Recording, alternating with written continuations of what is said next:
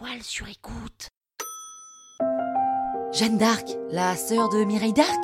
Non.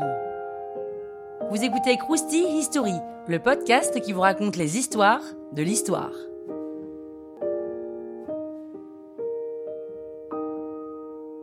Allez quand même, Jeanne d'Arc, ça devrait vous dire quelque chose. Jeanne d'Arc naît en 1412 dans ce qui serait la Lorraine aujourd'hui. Elle vient d'une famille de paysans assez aisés et grandit dans la foi depuis qu'elle est toute petite. Donc on est en pleine guerre de Cent Ans. D'ailleurs, il y a un épisode de Krusty History sur la guerre de Cent Ans. Le roi d'Angleterre, Édouard III, réclame la couronne de France, mais une partie des nobles français s'y oppose et veut que ce soit l'héritier direct du roi de France, le dauphin Charles, qui la récupère. L'autre partie des nobles, notamment les Bourguignons, soutiennent l'Angleterre. Ça, c'est le contexte historique. En parallèle, à 12-13 ans, Jeanne d'Arc entend des voix, qui viennent de Dieu, hein, et qui lui disent de ramener Charles sur le trône et de libérer la France de l'Angleterre. Donc c'est des voix assez politisées finalement. Eh bien ça tombe bien, parce qu'une prophétie traîne un peu dans le royaume, qui dit qu'une vierge, qui viendrait de Lorraine, justement, sauvera la France, et Jeanne, vous l'imaginez bien, est vierge. Jeanne part à Chinon, à seulement 16-17 ans, pour rencontrer Charles. La légende dit même qu'elle aurait reconnu dans une assemblée alors qu'il était habillé en Monsieur Tout-le-Monde. Ça montre bien qu'il euh, se passe quelque chose dans sa tête. Quand elle lui parle de ses voix, Charles se demande d'abord mais c'est qui cette folle? Puis il vérifie si elle est vierge. Elle est vierge, elle vient de Lorraine.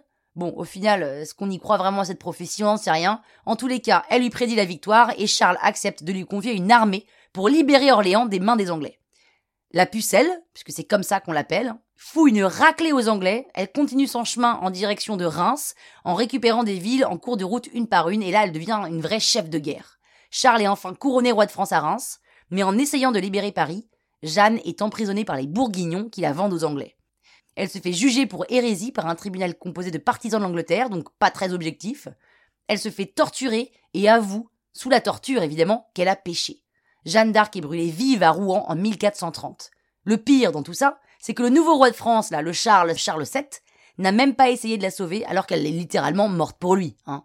25 ans plus tard, il va quand même refaire un procès pour la réhabiliter, sympa, et ce sera seulement 500 ans plus tard, en 1920, qu'elle sera canonisée. Croustille, hein? La toile sur écoute.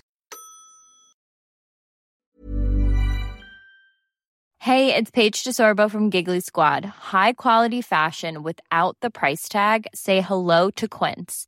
I'm snagging high-end essentials like cozy cashmere sweaters, sleek leather jackets, fine jewelry, and so much more. With Quince being 50 to 80% less than similar brands. And they partner with factories that prioritize safe, ethical, and responsible manufacturing. I love that. Luxury quality within reach. Go to quince.com slash style to get free shipping and 365 day returns on your next order.